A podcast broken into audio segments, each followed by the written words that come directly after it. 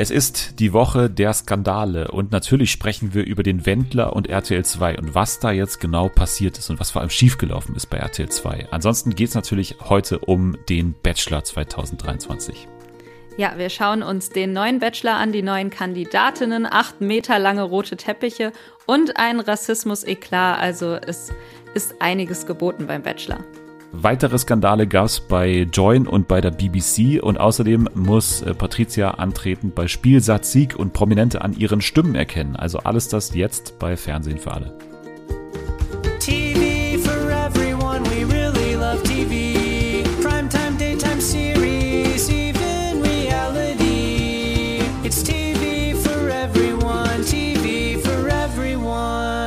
Guten Tag und willkommen zurück bei Fernsehen für alle nach dieser spannenden TV-Woche tatsächlich. Und ähm, heute zu Gast ist jemand, die ähm, immer nur zu absoluten ähm, ja, Feiertagen in diesem Podcast eigentlich zu Gast ist. Und ihr kennt sie natürlich von, von Goal Deutschland, ihr kennt sie von ihrer von ihren vielen Podcast-Appearances bei ähm, Fußball 2000, Eintracht Podcast und natürlich aber auch in Podcast Deutschland bekannt durch die Bachelor-Folgen von Fernsehen für alle natürlich. Ich habe extra die italienische Regierung gebeten, dass sie nicht nach, äh, nicht nach Neapel reisen kann. Hier ist Patricia. Hallo, freut mich hier zu sein. Und ja, natürlich äh, hauptberuflich Bachelor-Folgen-Beauftragte bei Fernsehen für alle. Du hattest zum Zeitpunkt, als ich an dein Management geschrieben habe, noch nicht äh, die Folgen geschaut vom Bachelor. Ich auch nicht zu dem Zeitpunkt oder ich, vielleicht hatte ich die erste schon geschaut, aber ähm, auf jeden Fall, wir waren beide jetzt nicht so super hyped, glaube ich. Ne? Also wir waren beide nicht so. nee, äh, es war so ein bisschen zögerlich, aber wir haben es geschafft. Wir haben uns ja. durchgekämpft äh, übers Wochenende, also ich zumindest übers Wochenende, beziehungsweise ich glaube am Montag auch noch, aber ähm, wir haben es geschafft, trotzdem hier pünktlich äh, da zu sein und unseren Pflichten nachzukommen.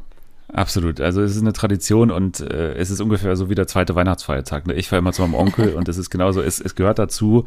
Es würde auch wahrscheinlich auch fehlen, wenn es nicht da wäre, aber es ist schon, also hier Bachelor, ne? nicht das Gespräch mit dir sozusagen, aber der Bachelor manchmal doch eine, eine Pflichtaufgabe. Aber wir werden natürlich das Beste daraus machen. Wir haben einiges äh, zu besprechen zu den ersten drei Folgen, also Rassismus, Eklat und so weiter, gab es ja alles. Aber ich habe mir gedacht, weil die TV-Woche, wie gesagt, so aufregend war, beginnen wir gleich mit dem aufregendsten Thema ganz vorne und zwar mit dem Wendler und RTL 2. Wie hast du das verfolgt? Ähm, wir nehmen am Mittwoch auf, muss man sagen. Das heißt, für uns ist die, die Absage der angekündigten Show jetzt schon, ähm, also die ist jetzt gerade erst passiert.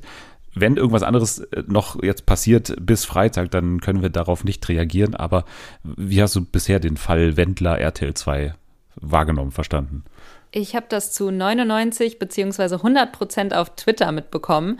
Ich glaube, der erste Tweet, den ich dazu gelesen hatte, war, dass der Wendler ja seinen Telegram-Account äh, deaktiviert hat. Und dann hat noch jemand gefragt, welches Engagement er denn jetzt in Deutschland bekommen wird, äh, weil er würde den seinen Account ja nicht einfach so löschen. Und äh, kurz darauf kam die Nachricht, dass ja RTL 2 plant, die Schwangerschaft und die Geburt des Kindes von Wendler und Laura zu begleiten in der Dokumentation.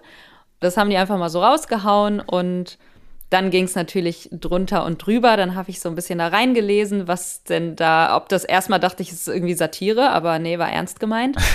Und ja, genau, dann haben sich ja viele dagegen gestellt. Ähm, und jetzt kam die Breaking News, dass die ganze Sache wieder abgeblasen wurde, beziehungsweise wieder abgeblasen wird und eben keine Doku auf RTL 2 laufen wird mit dem Wendler, eben wegen seinen ganzen antisemitischen, rassistischen Impf, äh, Schwurbler, Corona, Dingen, Äußerungen. Äh, ja. Genau, das war, glaube ich, so das, das Hauptargument, wo auch alle gesagt haben, das geht halt nicht, dass man so jemanden wieder zurück ins, in die Fernsehlandschaft Deutschlands holt. Ja, nicht alle, ne? Also nicht alle. Ein, ein TV-Sender und eine oder zwei ähm, Produktionsfirmen haben da gesagt, nö, das und also Luna. geht schon. Luna fand es auch Luna, gut. genau. Luna fand es auch super. Also genau, man muss es, du hast jetzt den Schnelldurchlauf quasi geboten, äh, sehr mhm. gut. Ähm, nochmal jetzt vielleicht nochmal äh, chronologisch. Also ich habe das erstmal gar nicht mitbekommen mit dem Telegram-Channel. Ich habe das danach gelesen, dass er quasi dann gelöscht hat und so. Das habe ich nicht quasi live dann am Montag, glaube ich, wenn es ja passiert ist, äh, mitbekommen. Aber ja, das war natürlich schon ein erstes Anzeichen, dass da irgendwas kommt. Dann, ja, habe ich dann diese Nachricht gelesen und die war ja schon mal sehr kurios, weil also in der Überschrift quasi hieß es ja von der Pressemitteilung, glaube ich, ähm, Michael Wendlers Babyglück oder irgendwie sowas. Und in dem Text hat es aber dann äh, eigentlich immer geheißen, ja, wir wollen Laura Müller bei ihrer Schwangerschaft verfolgen. Also da immer so der Fokus auf Laura Müller, aber in der Überschrift dann doch der Wendler drin, so mit äh, seinem Namen eben halt präsent. Die beiden kannst du natürlich auch nicht trennen, aber das fand ich schon mal erstmal interessant, ne? Eigentlich wollen wir, wissen wir schon, dass der Wendler jetzt nicht irgendwie die Hauptperson sein sollte, aber er muss natürlich dabei sein und er verkauft halt auch diese Show letztendlich mit seinem Namen, der leider immer noch sehr prominent ist und sehr äh, präsent ist und erstmal für Aufregung sorgt, weil ja, das war ja auch ein Riesending damals, ne, 2020, glaube ich, oder 21, als er ja abgesägt wurde für genau die Sachen, die du ja gesagt hast. Man muss es auch nochmal, glaube ich, wirklich nennen, was es konkret war. Also er hat ja wirklich gesagt, ähm, dass die Medien äh, und alle Fernsehsender vor allem äh, gleichgeschaltet seien. Er hat die NS-Zeit verharmlost. Er hat auch, glaube ich, Testzentren waren es oder, oder Impfzentren mit äh, KZs verglichen. Stimmt, ne? Also äh, ja. wirklich äh, Hardcore-Sachen, wo man dann auch eben bei RTL, das war ja damals genau die Zeit, äh, wo er in der DSDS-Jury saß, wo es ja zuerst noch so nach diesen ersten Äußerungen so hieß, okay, ja, er muss raus, wir werden ihn rausschneiden dann ging das Rausschneiden nicht mehr, dann hat man ihn ja rausgeblurrt, ne? dann gab es den Blurry-Wendler quasi in der Jury sitzen und dann wurde ja komplett darauf verzichtet, ähm, also den Wendler zu zeigen, beziehungsweise, ne, das war ja dann so eine, so eine Steigerung quasi und dann wurde er quasi komplett rausgeschmissen dann auch und man hat quasi auch alle Inhalte ja mit ihm gelöscht, also die alte Sommerhausstaffel, seine Dschungelcamp-Staffel, die gibt es ja alle nicht mehr online. Also komplette Distanzierung von RTL davon.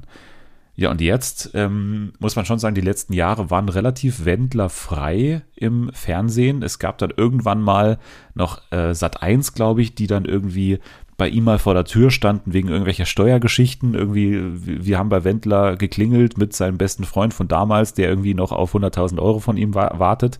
Das habe ich mir mal nochmal angesehen. Aber da ging es eben nicht ne, um eine Sendung von ihm, sondern eher negative Berichterstattung über den Wendler.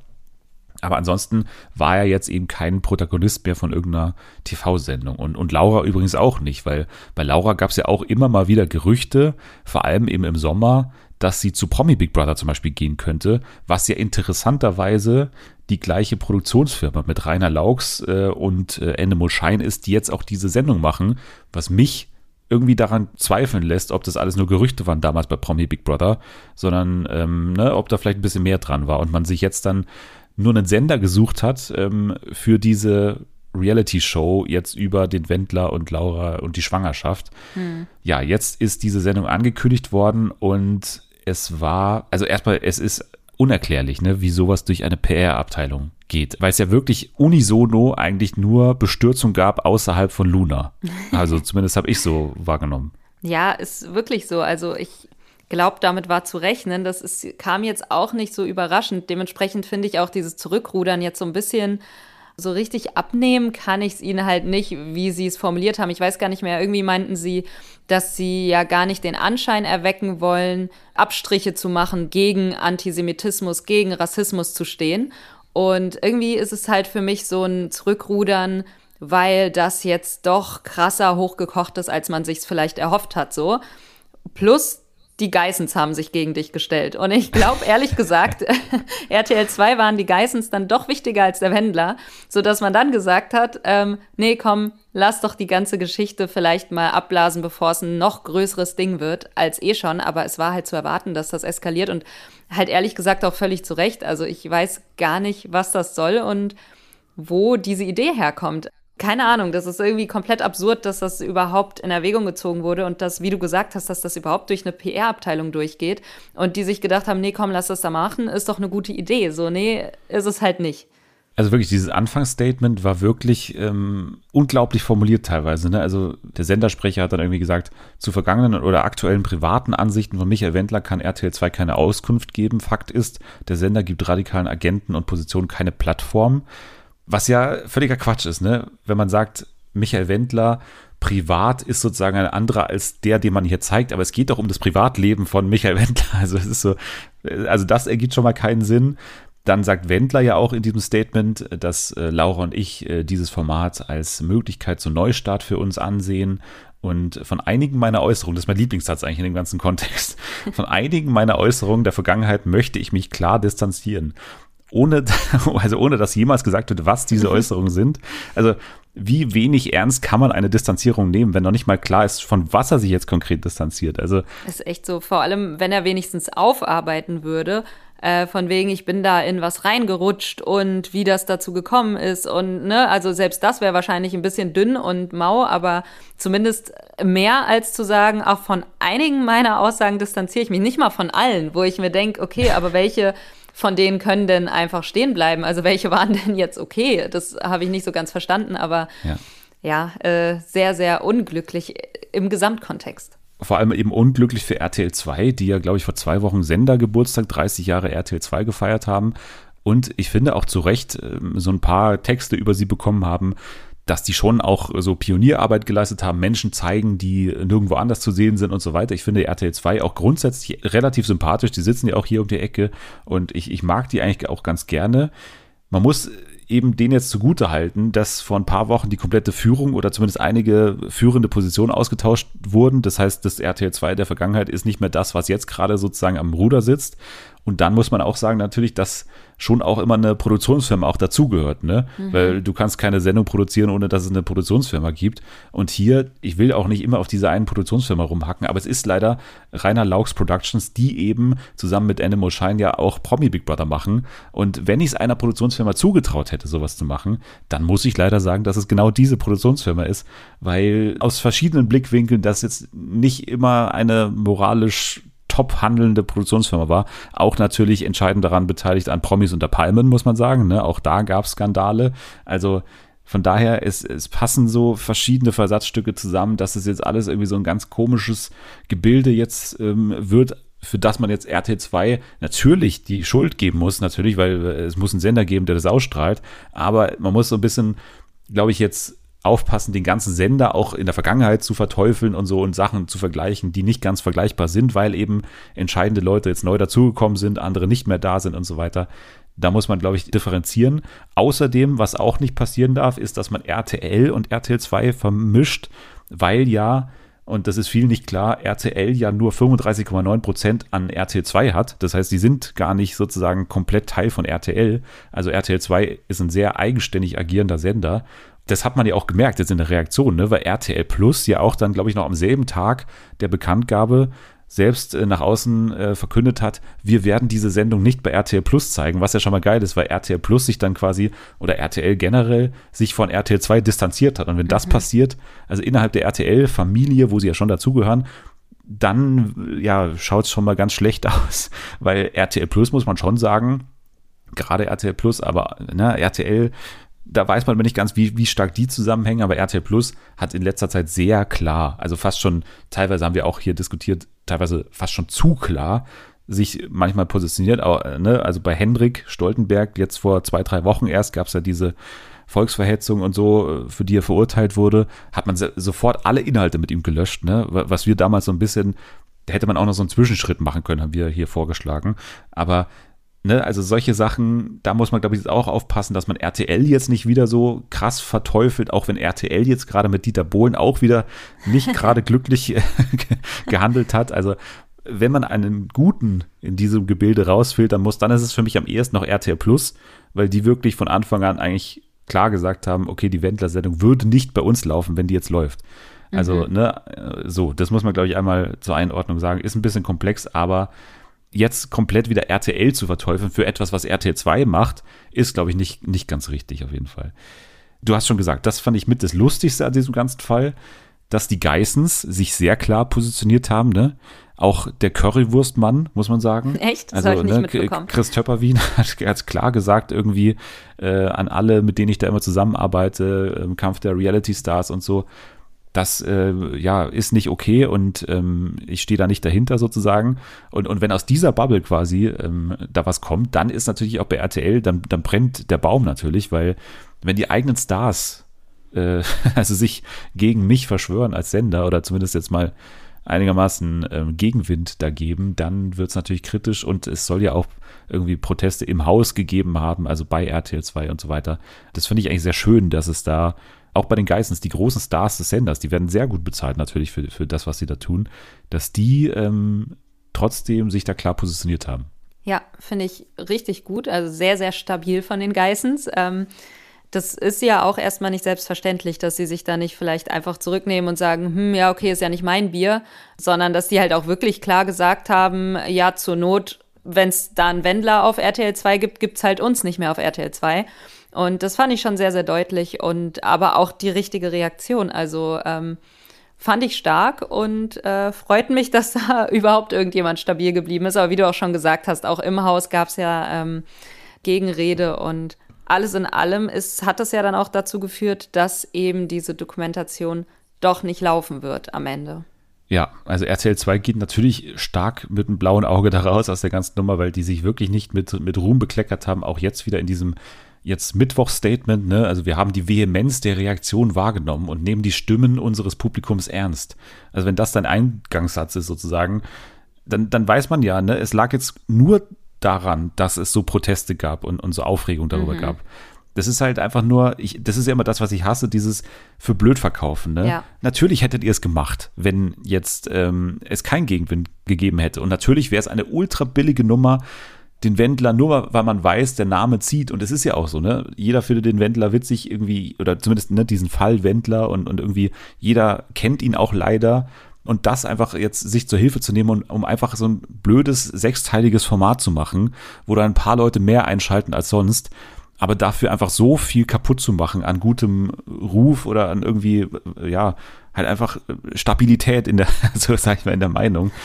Ähm, und, und für das Richtige einzustehen. Das ist halt sehr schade, dass, dass es so einfach geht oder dass, dass es so, so wichtig ist, dann auf irgendwelche Zahlen zu schauen oder halt Quoten zu holen oder die große Schlagzeile zu machen und, und einfach da völlig alles auszublenden anscheinend, weil ich glaube tatsächlich nicht, auch wenn man jetzt sagt, ne, every promotion is good promotion, das glaube ich hier tatsächlich nicht. Also mhm. das ist jetzt schon erstmal eine Sache, wo, wo die jetzt auch beweisen müssen, dass sie wirklich hinter diesen, wie sie auch sagen, Weltoffenheit und Toleranz, dass sie da wirklich dahinter stehen, weil jetzt gerade habe ich da Zweifel irgendwie dran. Ja, es macht halt den Anschein, wir stehen so lange hinter Weltoffenheit und Toleranz, solange es für uns bequem ist, aber wenn wir dann irgendwie hier Katastrophentourismus-Doku drehen wollen, weil Leute den Wendler witzig finden, dann ist immer okay, wenn wir das mal für sechs Folgen vergessen, aber ansonsten stehen wir dazu und das geht halt nicht. Also entweder du hast wirklich die Werte und du kannst auch ich glaube, du kannst auch ganz gut irgendwelche skandalösen, also ne, in Anführungszeichen skandalösen Sendungen drehen, bei denen viele Leute einschalten würden, ähm, ohne dir da unbedingt jetzt einen kompletten Schwurbler wie einen Wendler wieder reinzuholen. Das wirkt halt alles so ein bisschen halbherzig. So, ja, klar, wir stehen dafür, aber wenn es uns gerade irgendwie nicht ins Programm passt, dann halt mal kurz nicht und das kann es halt nicht sein. Ja, also und RTL 2 ist ja wirklich dafür bekannt, dass sie natürlich auch gerne mal extreme Sachen auch zeigen. Ne? Also gerade die ganzen Sexdokumentationen und auch hier Naked Attraction oder sowas, wo auf einmal dann Pimmel da in der Kamera bewertet werden und sowas das kann ich ja noch appreciaten, so. Das ist jetzt zwar auch nicht meine Lieblingssendung so, aber das kann ich noch appreciaten als, okay, da, da, zeigt jetzt jemand mal was oder da traut sich jemand mal was, was zu zeigen, was es sonst nicht gibt oder wo man irgendwie sonst sagt, das ist, ähm, weiß nicht, zu geschmacklos oder zu drüber oder so, dass man es einfach mal ausprobiert. Das finde ich ja gerade das Gute an RTL 2. Aber es ist halt schade, dass man jetzt in so eine Richtung übertrieben hat. Also so, ne, also was Haltung und äh, Weltoffenheit und Toleranz. Was sie eben selbst schreiben, was das angeht, haben sie jetzt gerade eben das bewiesen, ähm, dass sie da eben schon Grenzen haben. Ne? Ja. Und, und wenn da der Wendler eben kommt mit einem Format und wenn Laura zufällig schwanger ist, dann kann man mal eine Ausnahme machen. Ne? Und auch äh, Rainer Laux muss ich nochmal hier leider herausheben, der muss auch mal wieder sich hinterfragen, so, ähm, mach lieber mal wieder eine geile Big Brother Staffel, würde ich mal erstmal sagen, bevor du irgendwie so einen Quatsch machst, ne? Also der ist ja der Big Brother Macher, ne? Stand hinter der ersten Staffel und hinter allen Staffeln Big Brother und so. Und das ist natürlich ähm, ein krasser Ab, also krasser Fail, hätte man 2013 gesagt. Mega Fail, Hashtag Mega Fail, weil ähm, wie kann man sich da dazu hinreißen lassen, das als gute Idee zu bewerten, nachdem man schon schlechte Erfahrungen gemacht hat, sag ich mal, mit äh, Shitstorms und so weiter. Ich sage ja nur, wie gesagt, wieder Promis unter Palmen und so. Also unverständlich meiner Meinung nach. Sollten sich alle hinterfragen. Aber ja, ich glaube, jetzt haben wir alles ausgiebig behandelt zu dem Fall Wendler und RTL 2, dass wir ähm, das beenden können. Wir haben gleich noch bei den News nach dem Bachelor zwei weitere Skandale, über die wir sprechen können. Also es war eine skandalöse Woche auf jeden Fall. Jetzt gehen wir aber erstmal zum Bachelor und gehen, ja, widmen uns der Liebe und reden über die ersten drei Folgen von der diesjährigen Staffel der Bachelor. Ja, im Zentrum steht der liebe David Jackson und auch hier muss man sagen, gab es ja auch schon Hast du das mitbekommen, die ähm, Schlagzeilen um David Jackson herum so? Schon, ich weiß nicht, wie tief ich eingetaucht bin. Ich dachte so, ich weiß so das, das Gröbste. Also, ne, dass es Vorwürfe von seiner Ex-Freundin an ihn, über ihn gibt. Ähm, dass er sie, ich weiß gar nicht, ja, hat er sie nur man, emotional nicht, da irgendwie. Ich muss, glaube ich, stoppen. Ich muss aus, aus anwaltlichen, also aus juristischen Gründen stoppen, weil es gab tatsächlich Podcasts, die schon abgemahnt wurden. Ehrlich? Deswegen, ich, Darf so. man das nicht ja, oder sagen? Die, na, ich, also man muss sehr vorsichtig sein. Ich, und ähm, ja, also ich, wir haben es tatsächlich schon gesagt in der Folge vor drei, vier, fünf Wochen. Die wurde noch nicht abgemahnt. Also okay. ne, Hinweis entweder an die Anwälte, dass ihr da mal vielleicht vorbeischaut und mir einen kleinen Brief schreibt. Oder, also ich, ich würde es nicht nochmal wiederholen, mhm. aber ihr könnt es alles online nachlesen, ne, was es da genau für Vorwürfe gibt gegen David Jackson ich habe keinen Bock, einfach die Folge umzuschneiden. Ich bin zu faul. Das, das wäre kein Problem. Ich würde diesen Brief in Kauf nehmen, aber ich, ich ja, ich, ich würde es vermeiden auch gerne. Nachvollziehbar, genau. ja. Ja, es gibt auf jeden Fall Vorwürfe gegen David Jackson, die nicht schön sind, von mhm. denen wir aber nicht irgendwie den, den Wahrheitsgehalt überprüfen können. Das muss man ja schon sagen, weil es ist eine Person, die ihm das vorwirft und so. Auf jeden Fall auch nicht so schön, wie diese Staffel angefangen hat. Mal wieder, muss man sagen, ähm, gab es so ein bisschen zweifelhafte Aussagen zu einem Bachelor. Das soll uns jetzt aber nicht davon abhalten, über die Staffel als ähm, ja, TV-Projekt zu sprechen. Wie macht er das äh, bisher für dich? Also was macht er für dich für einen Eindruck, David Jackson, bisher? Ja, bisher eigentlich in Ordnung. Also klar, wenn man jetzt das mal ausklammert, was wir eben besprochen haben, ähm, das ist so ein bisschen das, was, was mich da immer noch so zurückhält. Aber ähm, ansonsten finde ich es in Ordnung, würde ich sagen. Ist, glaube ich, ein sehr selbstbewusster Typ. Also ich glaube, er weiß ganz genau, was er macht und äh, keine Ahnung, dass er eine Ausstrahlung hat, dass er äh, trainiert ist, dass er gut aussieht und so. Ne? Also man merkt schon, der ist von sich selbst schon ordentlich überzeugt. Ordentlich. Viel mehr kann ich dazu gar nicht sagen. Ich finde, er sticht jetzt nicht besonders negativ hervor irgendwie, wie ähm, ich weiß gar nicht mehr, welcher Bachelor es war, aber Manche du meinst haben schon den, den Pfauenbachelor, äh, nee, nicht den Schwanenbachelor. Den Schwanenbachelor, genau den meine ich. Genau den, ich weiß Preuß. nicht mehr, wie er heißt. Sebastian, genau. Ähm, ja. ne? Also er ist jetzt nicht direkt irgendwie negativ hervorgestochen in der, in der Sendung und aber auch jetzt nicht besonders positiv, jetzt mir zumindest nicht. Also es ist jetzt nicht, dass ich sage, oh, der hat mich jetzt komplett umgehauen, das ist der tollste Bachelor, den wir jemals hatten. Soweit würde ich jetzt auch nicht gehen, aber es ist halt so ein durchschnittlicher Bachelor, der aber auch von sich selbst, glaube ich, gut überzeugt ist. Das ist auch die Sache, die mich nervt, beziehungsweise ein Teilaspekt, den ich schon negativ finde. Und zwar dieses ganze Mindset, Positivity, ähm, dieses Life-Coach-Getue, ja, so, das finde ich ja. ultra nervig bei dem. Also das kommt immer wieder so durchgeschimmert irgendwie und das fand ich sehr nervig und so nervig wie bei keinem Bachelor bisher, weil die haben ja alle immer so in diesem Bereich irgendwie eine Kompetenz. Ne? irgendwie Positivity, immer positiv denken und, und trainieren und immer arbeiten. There are no excuses und so, diese ganzen Sprüche. Das sind auch Kann einfach so Typen, leiden. die, äh, wenn sie jetzt nicht irgendwie gerade Life-Coach sind oder so, in ihrer Insta-Bio so Entrepreneur oder irgendwie sowas drinstehen ja, ja. hätten und dann diese Aktien-Emojis. ne? ja. Irgendwie dann so ein Healthy Mind, Healthy Life und Fitness und ich weiß ganz genau, was die so für eine Insta-Bio hätten, wenn die jetzt nicht gerade äh, TV-Sternchen wären. Ja, ja, Hashtag Bitcoin auch äh, gerne mal genommen. Aber ja, also das ist leider sehr nervig bei dem, was ich ja gut fand. Und da kommen wir auch gleich nochmal in Detail dazu, Folge 2, ne, wie, wie er da schon auch mal ein Statement gesetzt hat. Ne? Also diese, mhm. dieser Rassismus-Vorfall, also das ist ja auch fast zu viel gesagt, muss man sagen, weil der Kandidatin ist es ja so ein bisschen rausgerutscht. Und ne? ich fand es aber gut, dass es hier mal kurz zum Thema gemacht wurde. Aber wie er das Ganze gehandelt hat, fand ich eigentlich gut. Ja. Und so, deswegen gibt sie es gerade bei mir so die Waage, aber ich finde ihn jetzt auch nicht unbedingt äh, auffällig oder, oder irgendwie, dass er herausragt aus diesem Bachelorfeld. So, nee. ja. Ansonsten gehen wir mal ein bisschen rein in die ersten drei Folgen und auch vor allem natürlich in ja das Setting. Wir sind ja hier in äh, Kapstadt Ne? Äh, nee, Quatsch, wir sind nicht in Kapstadt. Ich lese hier Kapstadt, weil die erste Kandidatin aus Kapstadt kommt. Wir sind Mexiko, natürlich in oder? Mexiko. Genau, wir sind in Mexiko und sind in einer riesigen Villa. Also die Villa der Frauen finde ich in diesem Jahr so groß und eigentlich auch so schön wie, wie nie oder wie selten. Aber Hauptsache, die haben so Betten, wo sie so, so riesen, so, so ich weiß gar nicht, so, also lange Betten, wo dann einfach ja. nur so Kopfkissen und Decke draufgelegt ist, wo die sich so alle aneinander kuscheln müssen. Aber Hauptsache eine Milliarde Quadratmeter. Also ja, ja. da wurden Prioritäten gesetzt, glaube ich.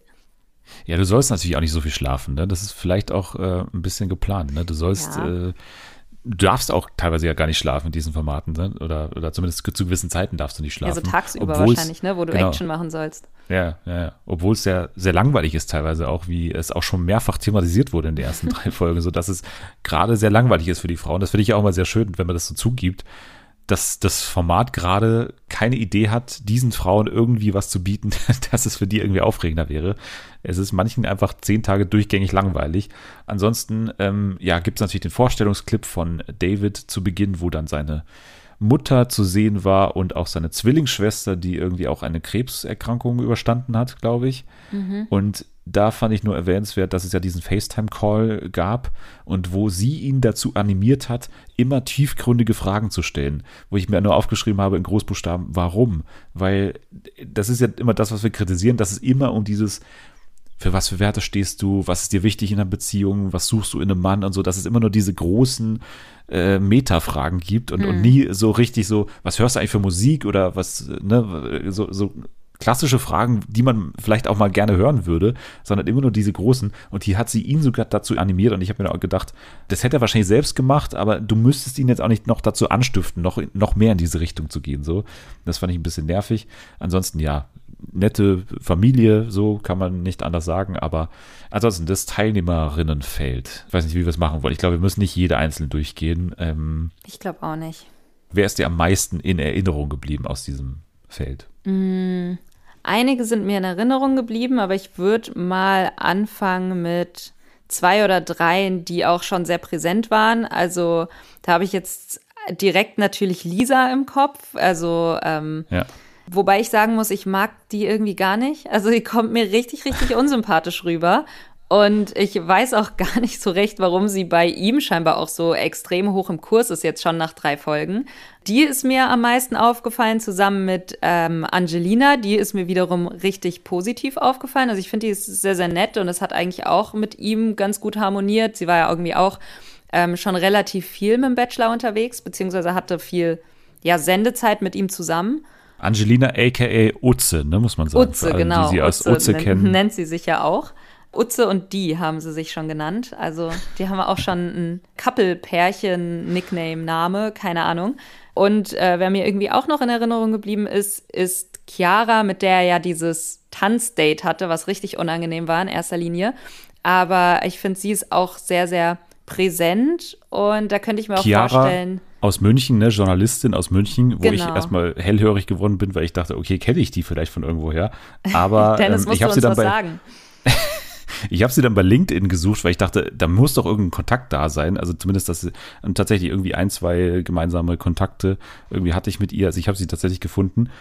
Ja, also die ist mir auch in Erinnerung geblieben, aber schon tatsächlich davor, als die angekündigt wurden, weil ich dachte, okay, ähm, ungefähr mein Alter aus München, Journalistin, das wäre weird, wenn ich sie noch nie gehört hätte. da hast du mal reingeschaut, mal tiefer recherchiert. Habe ich ein bisschen recherchiert, genau.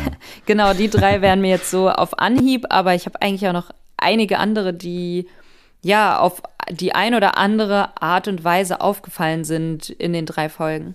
Ja, also ich möchte noch äh, Layla nennen natürlich, mm, weil Layla mm. könnte man schon kennen aus Ex on the Beach. Ne? Ich du nicht, ich kannte sie nicht, aber kennen. ich habe mir gedacht, sie würde richtig gut in solche Formate passen und äh, ja, das ist jetzt so bestätigst du es.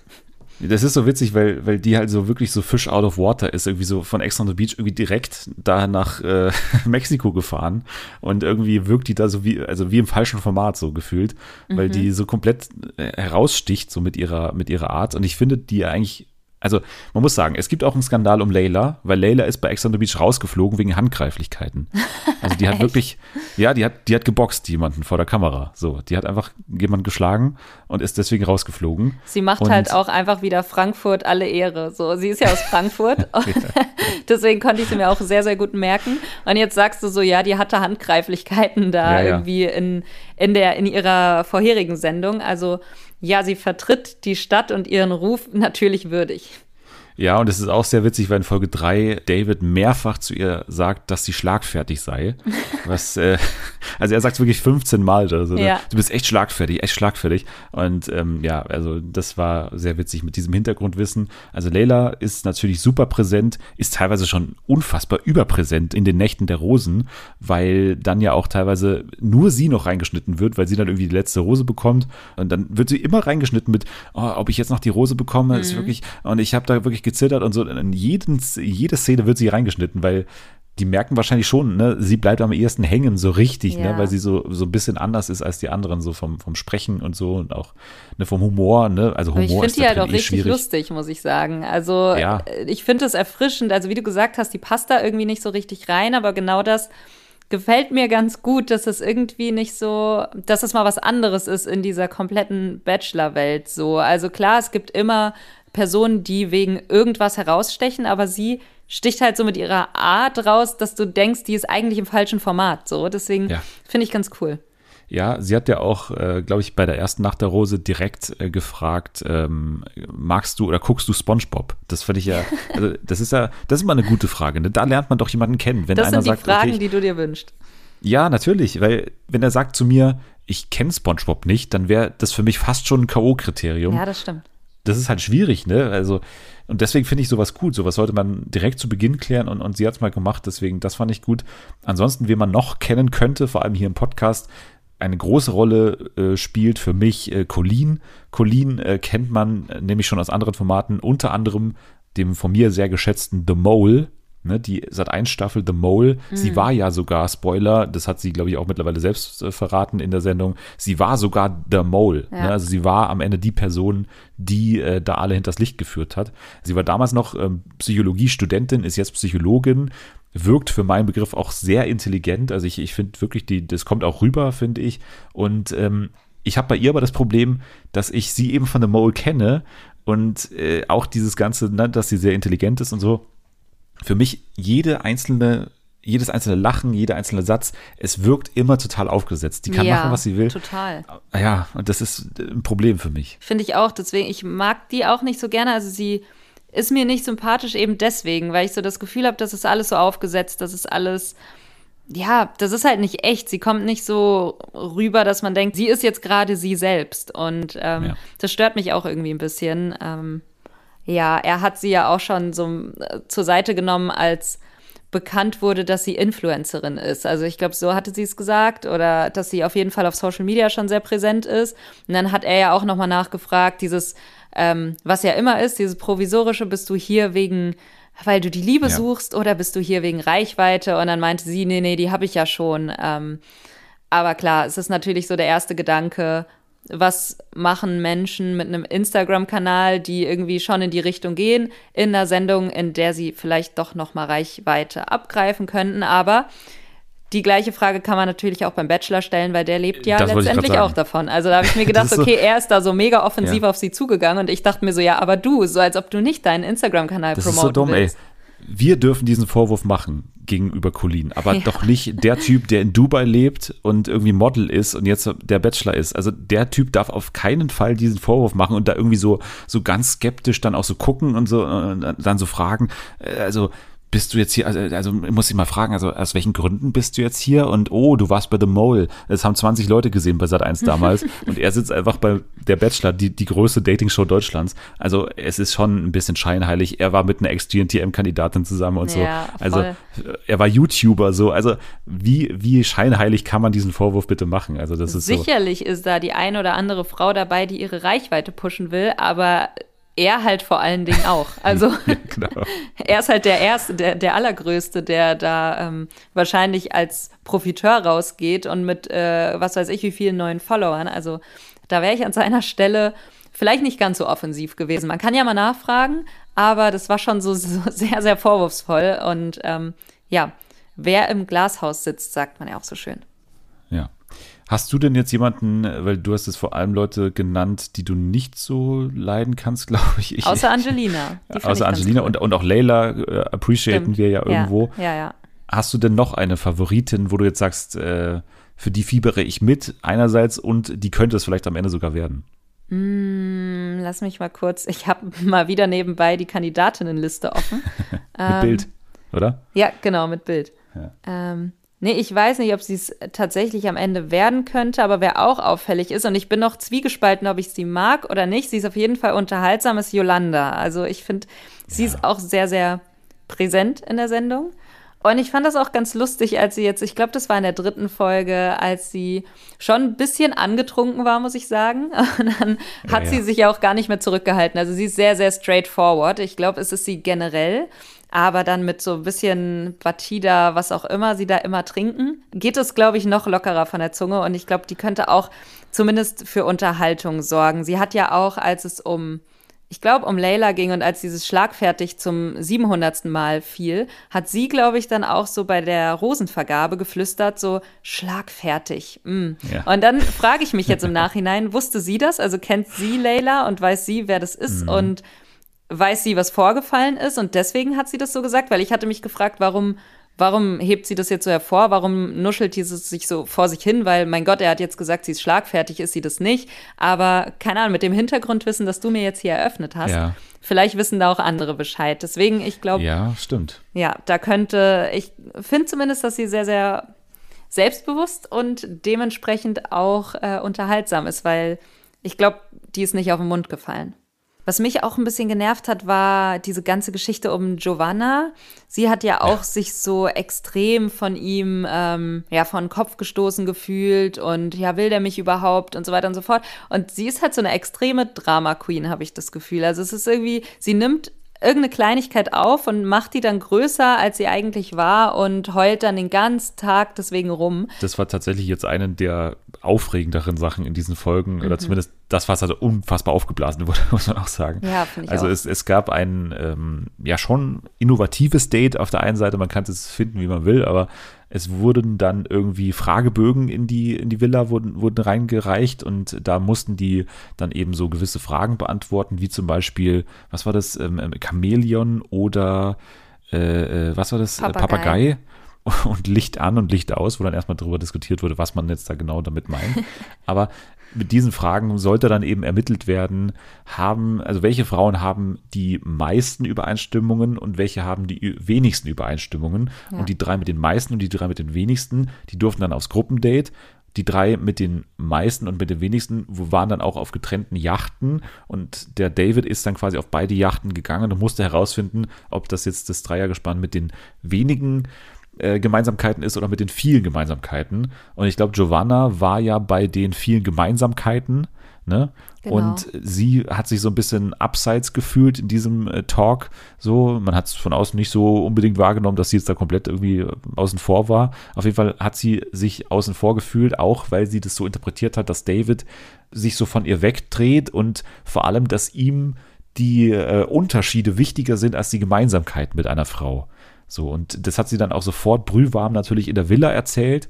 Und äh, da ging es dann gleich mal ab. Also sie hat dieses Gerücht einfach verbreitet, dass David zu 100 Prozent der Meinung ist, dass ähm, Unterschiede wichtiger sind als Gemeinsamkeiten bei äh, Frauen. Und äh, das ist dann irgendwie auch wieder durch das nächste Gruppendate dann wieder an David zurückgetragen worden. Und er war so, okay, habe ich doch gar nicht so gesagt. Und hat das dann eben auch ähm, in der Nacht der Rosen, dann haben die beiden das wieder irgendwie miteinander aufgeklärt. Letztendlich ist dabei rausgekommen, dass beide halt ein Missverständnis hatten, was ja klar war überhaupt, obwohl sie davor sagt, ich steige aus, ich gehe jetzt weg und das ist mir alles zu viel.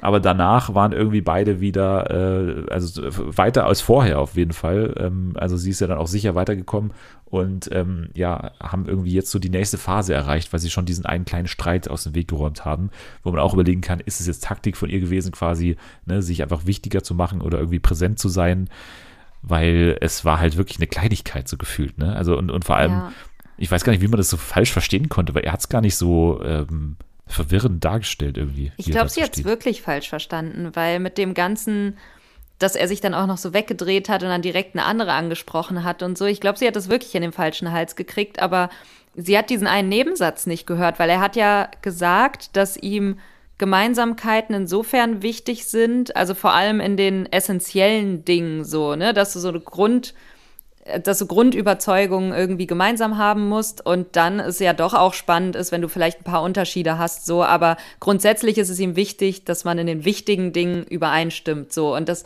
bedeutet ja eigentlich, dass Gemeinsamkeiten ihm dann schon wichtiger sind. Sie hat diesen Nebensatz nicht gehört, in dem er kurz gesagt hat, ähm, in den essentiellen Dingen ist ihm es irgendwie wichtig. Und dementsprechend hat sie das halt komplett umgedreht und dachte, er wollte ihr dann gar nicht zustimmen, weil sie ist ja, glaube ich, auf ihn zugegangen, von wegen ähm, Gemeinsamkeiten sind ihr ja wichtiger und so. Und dann wollte er, glaube ich, so ein Gespräch bzw. eine Diskussion anfangen, hat sich aber so ein bisschen weggedreht und die anderen mit ins Gespräch geholt und dann hat sie das, glaube ich, so als Korb verstanden, so ein bisschen, beziehungsweise als Gegenrede, was halt gar nicht so war. Und dann hat sie halt, ja, kann schon sein, dass sie dann auch aus Kalkül so ein bisschen mehr Drama gemacht hat, vielleicht auch so für die Sendezeit, weil so vorher war sie eigentlich nicht wirklich präsent, muss ich sagen. Es gab noch nicht so viele Dates, aber ich glaube, sie war jetzt auch nicht so oft dabei und ist jetzt auch nicht krass rausgestochen. Von daher, ich glaube, jetzt kennt er sie auf jeden Fall was ich witzig fand in diesem äh, klären Gespräch dann, dass sie, dass sie das als Entschuldigung von ihm interpretiert hat. Sie hat nämlich gesagt irgendwie, ja, das kann nicht jeder. Also, dass er da die Größe hat, sich das für zur Entschuldigung. Das war, also, das war doch keine Entschuldigung. Der nee. hat halt aufgeklärt, was dahinter ist. Also, für was hätte er sich dann auch entschuldigen sollen? Also, Entschuldigung, das, dass du es falsch verstanden hast. ja, das war auch, ähm, es gab ja auch diese jeder, Rückblende, ne, wo die nochmal gezeigt haben, wo er eben genau ja. das nicht gesagt hat, was sie ihm vorgeworfen hat. Äh, das fand ich auch ganz lustig, dass sie das dann nochmal so eingeblendet haben, um zu zeigen, so sie erzählt halt gerade absoluten Bullshit in der Villa. Ja, also das fand ich in der, in der Gänze und wie das Ganze übertrieben wurde schon, schon äh, relativ lustig, die ganze Nummer. Hat natürlich nicht irgendwie Messerattackenniveau aus der vergangenen Staffel, ne, muss man sagen. Aber, Stimmt. aber ein bisschen geht es in die Richtung, muss man sagen. Bevor ich zu meiner Favoritin komme, will ich nochmal mit dir kurz über Tami reden, wo natürlich der, der Spitzname, sag ich mal, ein absolutes Geheimnis war der ersten Folge. Also, was steckt dahinter? Wie heißt sie jetzt wirklich? Tami? Und dann kam ja in Folge 2 die Aufklärung, okay, ich sag's dir jetzt, aber lach mich nicht aus. Ich heiße Doppelpunkt Tamara.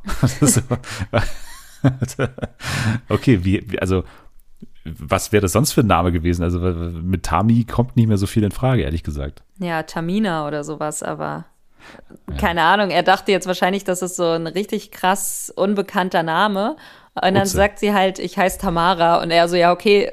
er war halt auch so, er hat, glaube ich, ähnlich reagiert wie wir jetzt auch eben so, okay, und jetzt? Also habe ich mir vielleicht schon so gedacht, weil, ja, wie sollst du sonst heißen? Aber sie ja. hat da das glaube ich tatsächlich war wirklich so ein Kalkülding. Also, dass sie sich irgendwie interessant machen wollte und wollte, dass er dann so, ah, das ist doch die, von der ich gar nicht den ganzen Namen kenne. Vielleicht frage ich da nochmal nach, dass er zumindest irgendwie ähm, ja einen Anreiz hat, mit ihr zu reden. Und sie hat ja dann auch gesagt, ja, jetzt kennst du meinen Namen, jetzt kannst du mich ja rausschmeißen, jetzt hast du ja gar nichts mehr, was du mich fragen kannst, beziehungsweise jetzt gibt's ja gar kein Rätsel mehr um mich so. Und dann dachte ich mir schon so, ja, ich glaube, sie hat's clever gemacht schon, dass sie das von Anfang an, ja, da so einen großen, so ein großes Rätsel drum gemacht hat, obwohl es halt, weil, mein Gott, sie heißt halt Tamara, okay. Aber sie hat schon so ein bisschen Main Character Energy, weil sie war ja auch die erste, die, glaube ich, ähm, in der ersten Nacht der Rosen aus der Limousine gestiegen ist. Und mhm. es ist ja immer so ein bisschen ein Vorbote, dass sie vielleicht von der Produktion zumindest äh, ein bisschen höher eingeschätzt wird. Und ich glaube auch, dass sie es weit schaffen kann und, und wird. Also sobald sie, glaube ich, ein Einzeldate hat, dann, dann könnte es da auch äh, harmonieren, glaube ich. Das hat Yolanda ja auch schon erkannt. Sie hat ja gesagt, ich glaube, sie war mit ihr im, in ja. der ersten, in der ersten Limo. Und dann meinte sie ja auch, ja, es ist ja eigentlich in den vergangenen Staffeln immer so gewesen, dass, oder oft so gewesen, dass eine aus dem ersten Auto auch weit kommt. Und wenn ich es nicht bin, ist sie es halt. Und ähm, ja, von daher hat sie schon richtig erkannt, dass da, aber ich kann mir vorstellen, dass beide äh, vielleicht nicht ins Finale kommen, aber schon beide recht weit ähm, in der Sendung vorankommen. Was in der Hinsicht auch spannend ist, ist ja Chiara, weil die diesen einen geilen O-Ton hatte in Folge 2 irgendwie, wo sie dann so eingeschätzt hat, ne, sie als Journalistin irgendwie. Und, und weil ich mich da so gespiegelt gesehen habe, weil das wäre genau der Grund, warum ich nicht in diese Sendungen eingeladen werden würde, weil ich das natürlich von innen immer so analysieren würde. Und sie saß, saß ja wirklich im O-Ton dann so und, und hat irgendwie gesagt so, also jetzt müssen wir so in Folge 2 sein, wir haben ja schon echt coole Bilder so produziert und mhm. so und ähm, wir müssen jetzt langsam so durch sein und deswegen kommt jetzt bestimmt das nächste gleich und so. Mir hat es auch gewundert, dass sie das reingeschnitten haben, weil eigentlich ist es ja nicht gewünscht, dass jemand so hinter die Kulissen schaut, aber vielleicht ist es ja Teil einer größeren Erzählung bei ihr, dass sie ähm, ja so ein bisschen unecht wirkt, beziehungsweise so ein bisschen zu analytisch an die ganze Sache reingeht. Also bin mal gespannt, ob das noch ähm, weitergeht mit ihr, weil sonst war es einfach so ein bisschen random, dass diese eine Tote so präsent reingeschnitten wurde irgendwie.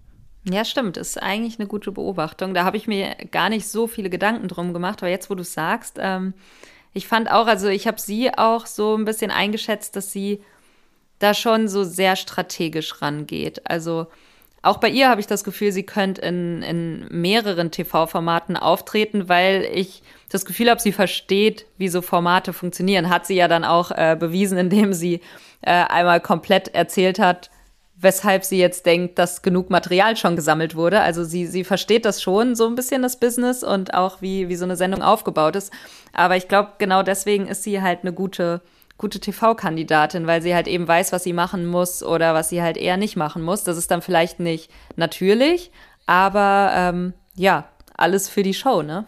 Wie fandest du denn ihr Date? Weil sie hat ja auch ein eher ungewöhnliches Date mit, mit David. Ich fand das so unangenehm, was, also ich, ich konnte mir gar nicht vorstellen, also sie haben so ein bisschen gegrinst und so, aber die haben nicht so gelacht. Also ich habe mir gedacht, ich hätte mich wahrscheinlich komplett totlachen müssen in dem Moment, als ich dann auf ihn zugehe und dann diese Choreo, die sie ja vorher mit separaten Tanztrainern eingeübt haben, was auch mega weird ist. Erstmal bist du so close mit irgendwelchen Tanzlehrern und dann musst du diese Choreo zu zweit mit dem, ja, halt mit dem Bachelor oder mit der Kandidatin tanzen.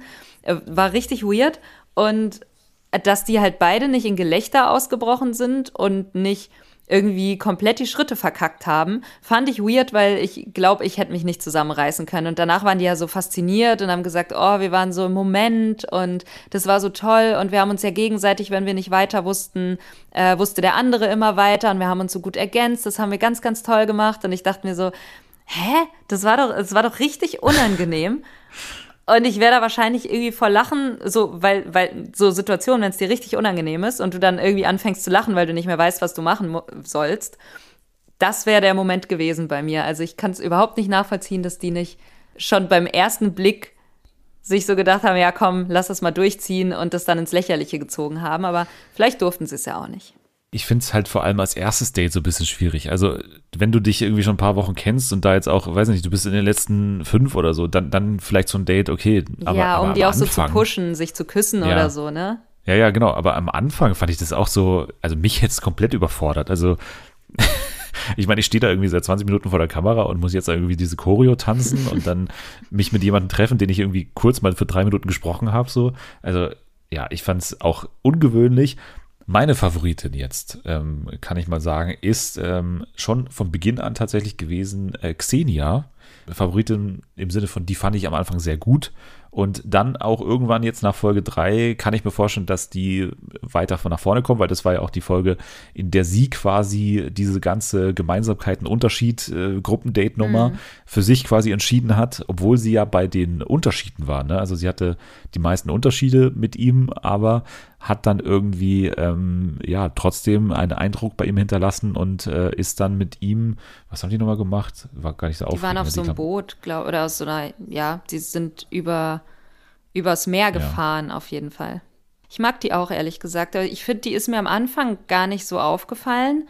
Ich glaube, so richtig in meinen Fokus ist sie dann auch jetzt erst in der, das war jetzt in der dritten Folge, ne, mit ja. den Gemeinsamkeiten, ja. genau, da dann auch in den Fokus gerückt, wo sie das halt wirklich gut gemacht hat, dass sie halt das Beste draus gemacht hat, dass sie jetzt auf diesem Unterschiedeboot ist, weil eigentlich ist das ja erstmal so, okay, wir haben nichts gemeinsam, hm, Weiß ich jetzt nicht, aber sie hat das gut aufgelöst. Das hat ihm ja auch imponiert und äh, imponiert und ähm, da waren die ja zusammen auf diesem Boot und ich finde, die haben sich auch gut verstanden und sie wirkt auch sympathisch, intelligent. Ähm, ja, wie du gesagt hast, nicht zu zurückhaltend, aber irgendwie auch nicht so drüber.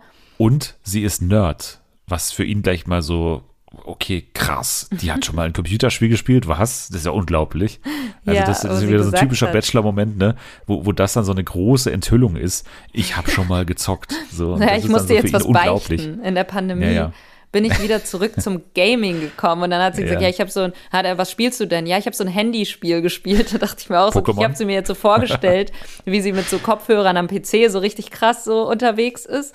Ähm, was heißt krass, aber so, ne? Und dann hat sie gesagt, ich habe so ein Handyspiel gespielt und er fragt so Pokémon und sie so, ja, auch. Ja, aber, Aber, ich, ähm, es gibt, glaube ich, schon zwei Phasen in ihrer Gaming-Vergangenheit, oder? Also Glaub ich auch. Pokémon, glaube ich, auch gespielt, aber dieses Handy-Game ist ja nicht Pokémon, ne? Nee, also das nee. war ja eh seine komische Verbindung irgendwie. Sie hat Handy-Game gesagt, er sagt Pokémon, was ja kompletter Quatsch ist, wenn du nicht Pokémon Go meinst. Äh, sie hat, glaube ich, schon, schon tiefer eingestiegen, glaube ich, in die ganze Gaming-Welt und so. Und das, das glaube ich, ja, fand er so ein bisschen äh, komisch wie es natürlich beim Bachelor immer so klar ist, alles, was mit, was nicht mit Natur und, und Schwimmen und Sport und allem Möglichen zu tun hat, sondern wo man einfach mal zu Hause ist und irgendwas macht, das ist natürlich völlig ungewöhnlich, dass man, dass man das auch noch öffentlich zugibt. Ich im Gegensatz dazu fand's cool, aber gut, äh, das ist Ja, ich auch. vielleicht ist dann vielleicht auch Interpretationssache. Ich bin aber auch nicht äh, Life-Coach und ich wohne auch nicht in Dubai, deswegen vielleicht liegt's auch daran. Ansonsten müssen wir noch mal ganz kurz über Folge 2 jetzt reden, über diesen Vorfall, sage ich jetzt mal. Ne, also es gab dieses Gruppendate und da gab es die Kandidatin Saskia, die auf die Frage, wer will Eis, gesagt hat zu David, der ja ein POC ist. Und äh, sie hat eben gesagt, Schoko, du bist die Schokolade. Ne? Und ähm, ja, David hat es von Beginn an, also er hat, glaube ich, auch gesagt, äh, ein bisschen awkward jetzt und ähm, hat sich dann aber nicht sofort quasi bei ihr auch gemeldet und hat gesagt, so, ja, das war nicht so cool, sondern dann erst im Einzelgespräch danach und hat es dann auch ganz klar quasi gesagt, dass ähm, er jetzt nicht weiß, was er davon halten soll und, und auch ihre, ja, Entschuldigung so, die ergibt zwar irgendwo Sinn, beziehungsweise ne, dieses, dass es jetzt nicht böse gemeint war, sondern eher so ein Überspielen der Unsicherheit. Mit Humor hat sie es ja begründet. Das versteht er, glaube ich, auch schon, aber er weiß halt nicht, ob das jetzt so zu ihm passt. Ähm, ich habe ja vorher schon gesagt, ich fand diese Situation von ihm gut gehandelt und sehe es jetzt auch nicht als Riesenskandal, ehrlich gesagt, an, was sie da gemacht hat. Ich meine, sie hat ja sogar im Moment fast schon bereut oder sie hat schon zumindest gewusst, dass es jetzt ein bisschen dass es halt ähm, jetzt nicht so gut rüberkommt einfach und dass man sowas auch nicht sagen sollte. Das hat sie, glaube ich, schon verstanden. Es war halt dann alles ein bisschen unangenehm und vor allem auch, dass sie dann halt rausgeflogen ist. Dann musste er aber nochmal dazu sagen, was ich schon auch wichtig fand, dass sie jetzt nicht deswegen nur rausgeflogen ist. So, und das war alles, also es war leider ein bisschen unangenehm, aber ich finde es eben gut, dass es mal zum Thema gemacht wurde. Ja. Weil ich glaube, gerade das Bachelor-Publikum ist ein Publikum, was es eben noch nicht so checkt. Also ne, da werden, glaube ich, solche Gags gerne mal noch gemacht an der Eisdiele. Ja, es ist halt komplett unsensibel, ne? Also kannst du eigentlich nicht bringen. Ähm, und ich finde es auch gut, dass er es dann, ja, dass er es aufgeklärt hat, warum das dann auch verletzend ist und ähm, dass das halt nicht geil ist, wenn du dein ganzes Leben lang schon mit irgendwelchen rassistischen Äußerungen zu kämpfen hast und damit umgehen musst. Wenn dann irgendjemand meint, ja, das ist doch ein kleiner harmloser Gag am Rande, so ist es halt eben nicht für Betroffene. Und deswegen finde ich auch gut, dass das nochmal aufgegriffen wurde und ja, weil ich glaube wirklich, es gibt so oft solche Gags im Alltag, wo alle sagen, ja, das ist doch gar nicht böse gemeint, hab dich doch nicht so, aber ja, genau das trägt halt zum Problem bei. Und äh, ich finde aber auch, dass sie halt rausgeflogen ist, hat, glaube ich, auch nicht, wirklich nicht nur den Grund, weil es hat von Anfang an nicht so gut gematcht zwischen denen. Ich glaube, die hatten schon ein Gespräch vorher, irgendwann mal so bei der Nacht der Rosen oder so, irgendwas kleineres so am Rande. Und da hatte ich auch das Gefühl, das hat überhaupt nicht gepasst. Äh, Also ihre Art einfach nicht mit seiner. Und die haben, glaube ich, auch nicht besonders viel gemeinsam, wie es so zumindest der erste Eindruck jetzt gezeigt hat. Wahrscheinlich auch noch mal gut, äh, dass er gesagt hat, dass das jetzt nicht der einzige Grund war oder beziehungsweise, dass das nicht der Grund war. Er hat ja nicht mal gesagt der einzige, sondern das war Ja. nicht der Grund. Wobei es für mich tatsächlich ein Grund, glaube ich, gewesen wäre in, in dem Ja. Moment, weil ich mir gedacht hätte, nee, okay, mit so hätte nicht so gut gematcht, glaube ich. Auch in seiner Situation hätte ich da nicht so Bock drauf gehabt. Aber also hätte ich auch verstanden, wenn er gesagt hätte, er hat sie deswegen rausgeschmissen, weil er da nicht denkt, dass die irgendwie auf eine Wellenlänge kommen. Aber war ja nicht der Fall.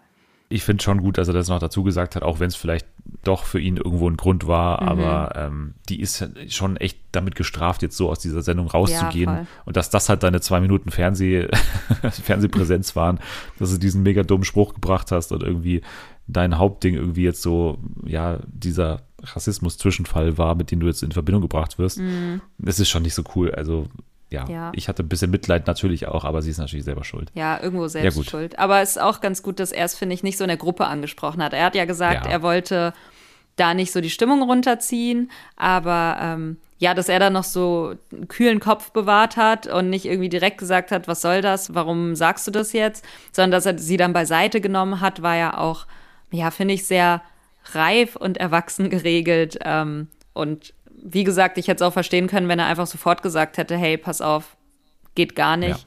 Auf jeden Fall hat er sich nicht irgendwie von seinen Emotionen leiten lassen. Ja, ja, das äh, kann man vielleicht über seine Vergangenheit nicht immer sagen, aber hier hat das auf jeden Fall hinbekommen.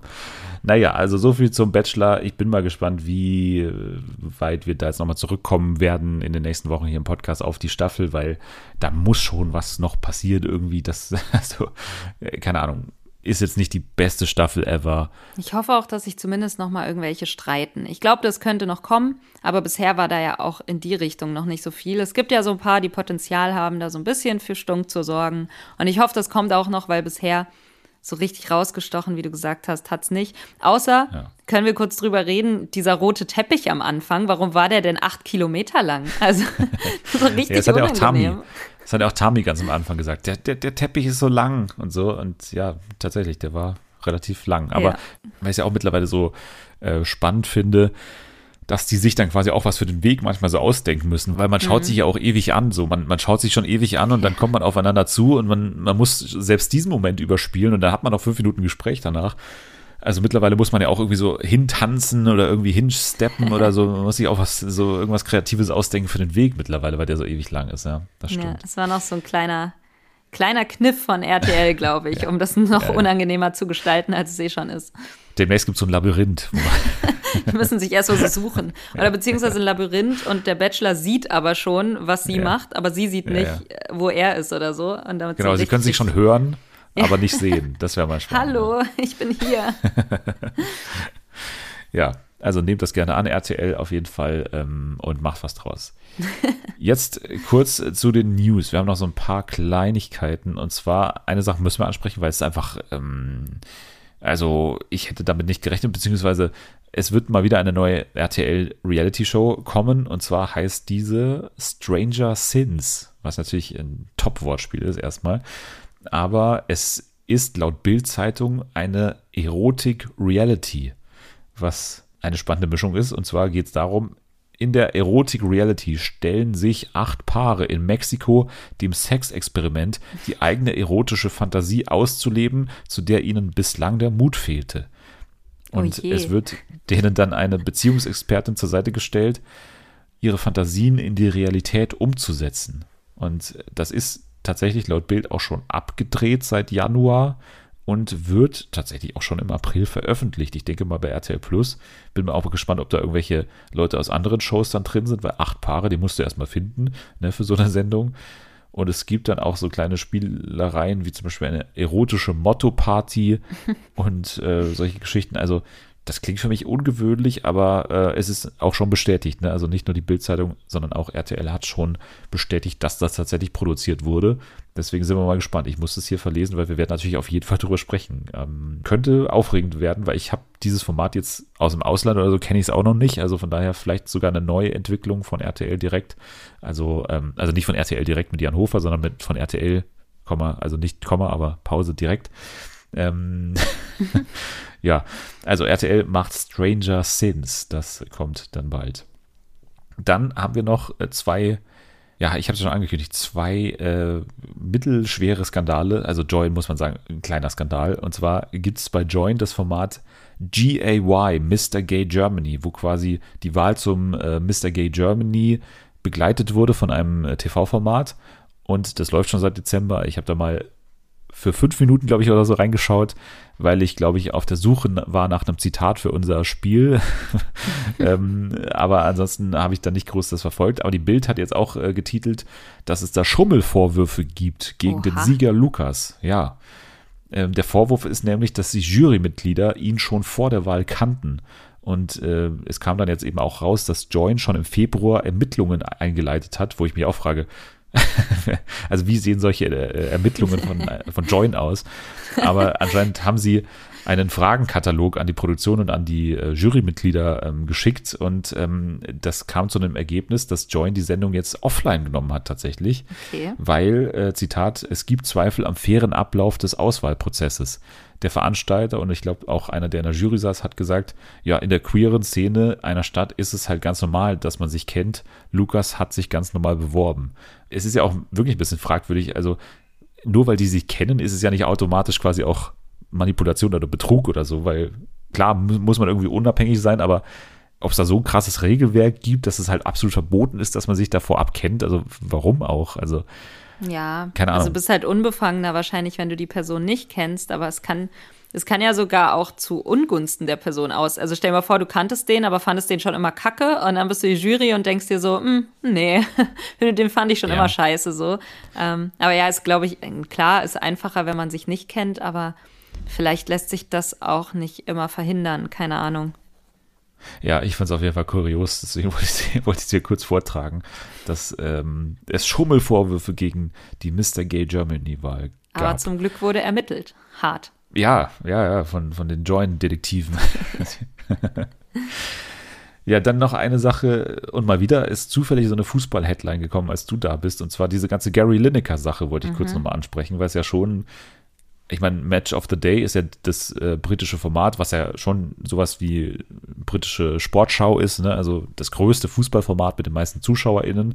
Und äh, da gab es ja einen kleinen, mittelschweren Skandal, muss man schon sagen, es dann auch sehr hohe Wellen geschlagen hat, dass die BBC Gary Lineker, ne, bekannter Fußballer und mittlerweile eben auch äh, TV-Experte oder sogar Moderator, glaube ich, sie hat ihm die Moderation entzogen, nachdem er auf Twitter Kritik an der britischen Asylpolitik geübt hat. Und ähm, ne, es ging darum irgendwie, dass die Innenministerin äh, illegalen Geflüchteten Antrag auf Asyl verweigern wollte und Lineker hat geschrieben, dass es eine unermesslich grausame Politik sei, die sich gegen die verletzlichsten Menschen richtet und sich in einer Sprache ausdrückt, die der von Deutschland in den 30er Jahren nicht unähnlich ist. Also das war sein auf Deutsch übersetzter Tweet. Und die BBC hat darin einen Verstoß gegen unsere Richtlinien gesehen. Er musste dann gehen bis er ähm, irgendwie denen so Bericht erstattet über seine Position bei Social Media. Er musste das irgendwie denen erläutern oder so. Aber danach gab es eine große Solidaritätswelle mit ihm. Also seine ModeratorInnen-Kollegen haben quasi gestreikt. Also die haben gesagt, wir moderieren nicht. Und dann musste die Sendung tatsächlich zum ersten Mal ohne Moderation äh, passieren. Und auch einzelne Fußballer haben ja dann sogar der BBC bzw.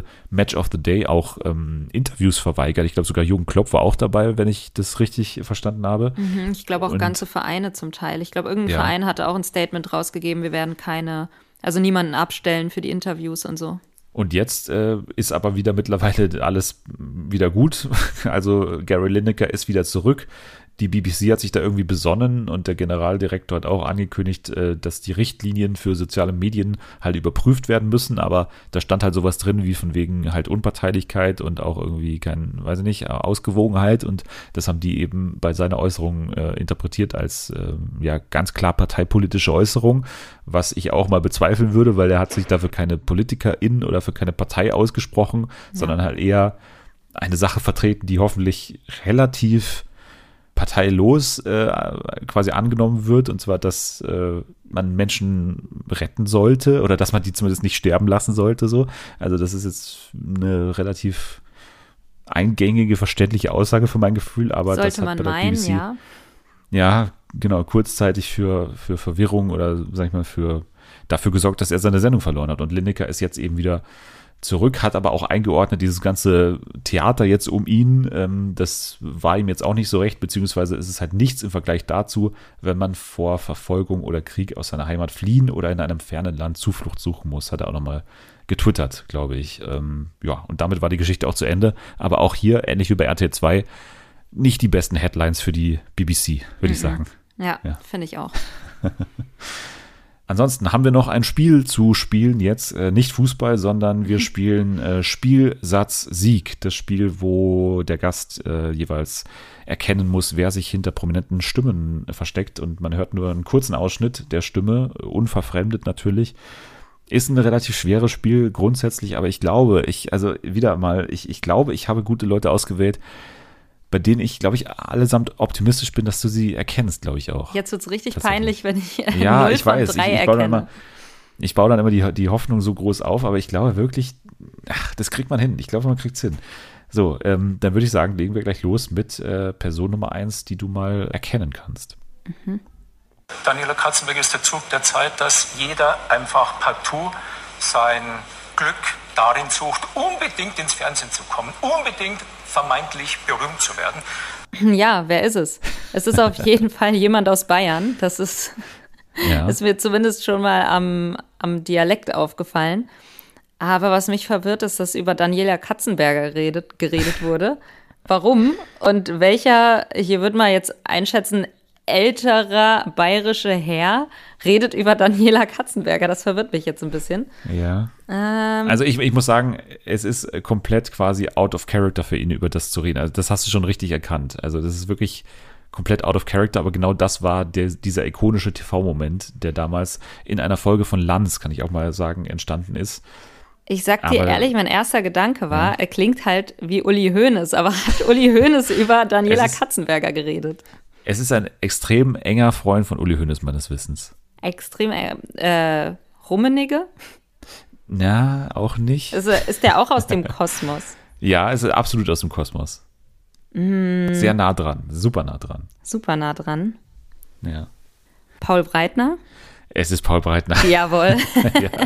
Ich hätte sogar vielleicht gedacht, dass du diesen Moment sogar kennst. Also es ist tatsächlich nee, eine alte Landsfolge, wo wo Daniela Katzenberger äh, daneben Markus Lanz sitzt. Also auf diesem Platz, wo heute die ganzen Top-Politiker sitzen. Das war ja früher immer ganz anders, dass dann immer der Top-Promi quasi auch dann direkt neben ihm sitzt. Dann einen Stuhl weiter eben Paul Breitner. Mhm. Und es ging eben darum, also ihr Interviewteil war abgefrühstückt und dann wurde irgendwie erste Frage an, ähm, an Paul Breitner, was halten Sie eigentlich von so von jemandem wie Daniela Katzenberger? Und dann hat er sofort so eine Grundsatzdiskussion, wo so ganz unangenehm Daniela Katzenberger so daneben sitzt, so angefangen angefangen von wegen, also es ist natürlich ein Zeichen der Zeit, dass heute alle die, die große Kamera suchen und heute, Zitat, das habe ich nicht reingepackt, weil ich dann wirklich Angst hatte, du erkennst es, ähm, Zitat, heute frisst jeder Hundekacke, äh, sogar um ins Fernsehen zu kommen. Oh und oh sie saß so neben dran, ich war noch nicht mal im Dschungelcamp. Junge, was ist mit dir los? Ich war da noch nicht mal. also, Wie unangenehm ja. aber auch, die, diese komplette Zusammenstellung ja. schon. Aber dass das dann ja. auch noch so eskaliert, ist äh, auf jeden Fall lustig. Nee, ich kannte das noch gar nicht. Markus Lanz ist ja auch immer sogar in diesen Momenten, weil er dann immer, sein Spruch jahrelang war immer, Frau Sass, ich mache mir Gedanken um Ihren Blutdruck. Das war immer der, das war immer der Spruch, mit dem er versucht hat, alle Sachen zu beruhigen. Er hat immer so semi gut funktioniert. Aber ja, das war, also ich finde diese damalige Zeit Lanz, wo dann immer sämtliche Leute einfach da saßen, so komplett zusammengewürfelt. Sehr oft auch Andrea Kaiser und Oliver Pocher in den Fußballsendungen. Den Moment kennst du vielleicht mit, mit Rollo Fuhrmann wo äh, Mario Basler auch da saß und Mario Basler hat ihn konsequent für 45 Minuten durchgängig nicht Rollo, sondern Rolli genannt. jetzt, jetzt das Rolli? ja, ja. ja, wunderbar. Naja, wir haben noch äh, zwei Promis, die du erkennen kannst und es geht weiter mit Nummer zwei. Okay. Das Einzige, was wirklich cringe ist, wenn du Leuten, die gerade glücklich sind und Spaß haben, vor allem mit einer neuen App, denen zu sagen, dass sie peinlich sind. Ähm, das ist, glaube ich, easy. Also ich glaube, ich weiß es direkt. Ähm, ja. Ich habe, glaube ich, die Stimme erkannt. Ist es Katja, Katja Krasavice, wie auch immer? Ja. Ja, ja, es ist Katja Krasavice. Ich genau. finde, sie hat eine sehr, die, sehr äh, prägnante Stimme. Also das ja, kann man sich absolut. ganz gut merken. Ja, ich wurde ja oft genug eben auch dafür kritisiert, dass ich eben wenig markante Stimmen ausgewählt habe. Aber hier finde ich auch, gut zu erkennen, glaube ich. Also das Lispeln und auch diese hohe Stimme natürlich. Ich war ja, äh, komplett beruhigt. Also ich so nach ein, zwei Sekunden so dachte ich mir, nee, ich glaube, ich weiß es. Das ist sehr, sehr gut gewesen. Also ein Punkt für dich, ähm, oder nee, zwei Punkte, also mit Hilfe, ne, sag ich mal, ja. den, den, ersten Punkt. Ja. Anderthalb würde ich jetzt mal äh, sagen, vielleicht. Na gut. nehme ich, nehm ich lieber als gar keinen. Ja, anderthalb, äh, dann hast du noch eine Chance auf zweieinhalb äh, zu steigen. Mhm. There is a saying that goes like this How many skeptics do you need to change a light bulb? The answer is none, because they live in darkness. okay. Ähm, Ja, ist auch äh, natürlich jetzt nicht was, was wir alle Tage haben, dass wir einen englischsprachigen Promi hier haben. Aber ich sage mal, er hat äh, schon auch äh, sehr große Beziehungen nach Deutschland, TV-mäßig. Es ist auf jeden Fall sehr, sehr inspirierend. Finde ich auch. Den Spruch finde ich super. Aber ich glaube, ich komme nicht drauf, wer es gesagt hat. Wessen Stimme Ja. ist das denn? Ich sag's dir mal, weil ich glaube, wenn man dann, also man, man kann ja nicht auf einmal dann drauf kommen, glaube ich. Also wenn, dann muss man sofort wissen. Und es ist jemand, der eben zwei Staffeln lang eine, ja, sehr ikonische TV-Show hatte in Deutschland. 2008 und 2009 war das. Und zwar Ist es Uri Geller? Ja, Als du gesagt hast, ikonische äh, Ja, Show ja. und dann diese. äh, Und da dachte ich mir, es klingt jetzt auch irgendwie ehrlich gesagt wie Uri Geller. ja, genau. Es ist Uri Geller. Aber ich habe das so gerne geguckt. Das war so lustig. Ja, ja, ich auch. Ich habe mir letztens wieder mal die erste Folge angeschaut. Die gibt's frei bei YouTube übrigens. Kann sich jeder angucken. Äh, The Next Uri Geller Folge 1. Und das ist wirklich, äh, also ist eine andere Zeit einfach gewesen damals. Also Ah, ich habe das so geliebt. Das war so, so, so lustig. Ich glaube, ich Ja, gucke das wie- wie- wirklich bald nochmal.